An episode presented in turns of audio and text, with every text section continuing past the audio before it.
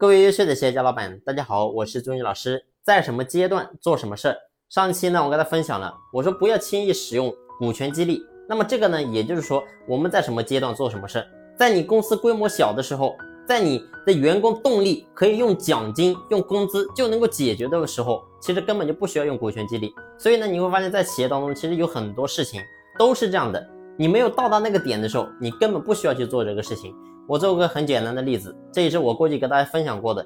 你比如说，很多人是讲到说我要把我的公司做出一个品牌出来，其实你会发现呢，在你公司规模小的时候，你根本不需要去打造品牌，这是很多人你会发现你没有意识到的问题。很多人觉得说品牌很重要，品牌当然很重要，但是呢，这是分阶段来建立的。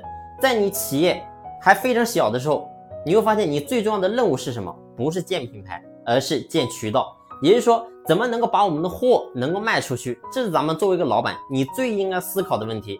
如果说你连你的货都没有办法卖出去，你怎么可能会有利润呢？所以光建一个品牌有有用吗？是没有任何意义的。所以呢，在你的企业利润没有达到一年一千万的时候，你不要轻易说想要去说就建一个品牌，因为本身建品牌就是一个资金投入的一个事情，也就是说你没有一定的资金实力，你会发现你的品牌也很难打造起来。所以呢，在企业的初级阶段，最重要的就是建渠道，并不是建品牌。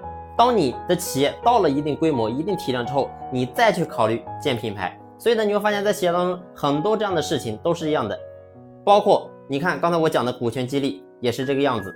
包括说你比如说你的产品整个商业模式进行嫁接，然后呢整合上下游，其实你很多东西都不是说我们企业一开始就可以去做的，都是一定到了一个阶段再去做这个事情。